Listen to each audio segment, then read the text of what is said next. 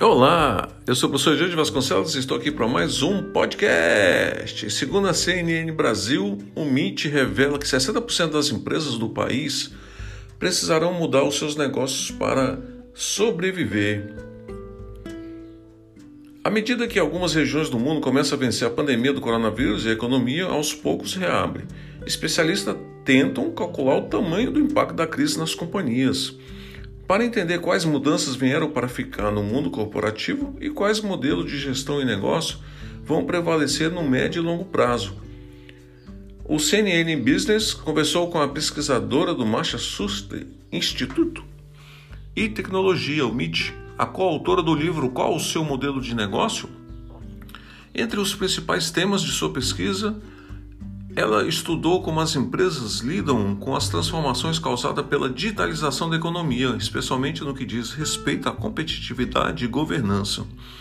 Até a próxima semana, a pesquisadora participa do evento online promovido pelo NIT, que vai reunir especialistas para responder à pergunta: Como será o novo normal para as empresas depois da pandemia de coronavírus?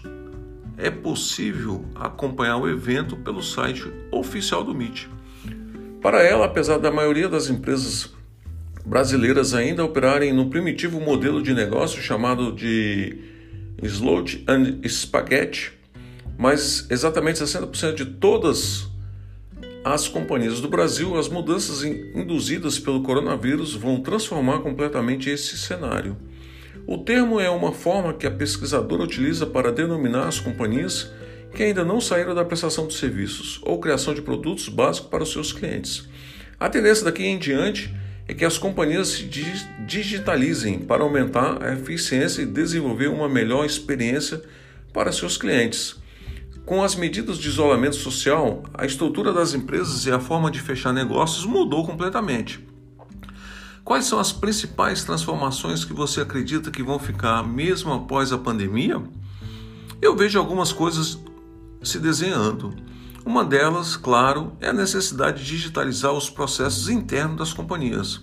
As empresas estão sofrendo para mudar a forma como trabalham, mas ao mesmo tempo é uma oportunidade para experimentar esse novo modelo de gestão de dar mais autonomia aos funcionários.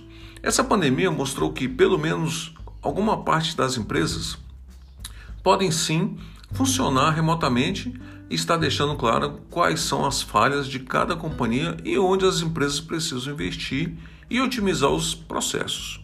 Também é possível que as empresas parem de cortar tanto custos a toda hora e passem a trabalhar com mais folga quando as, as coisas estiverem indo bem, para ter alguma margem em momentos de crise. Fique com Deus e até o próximo podcast.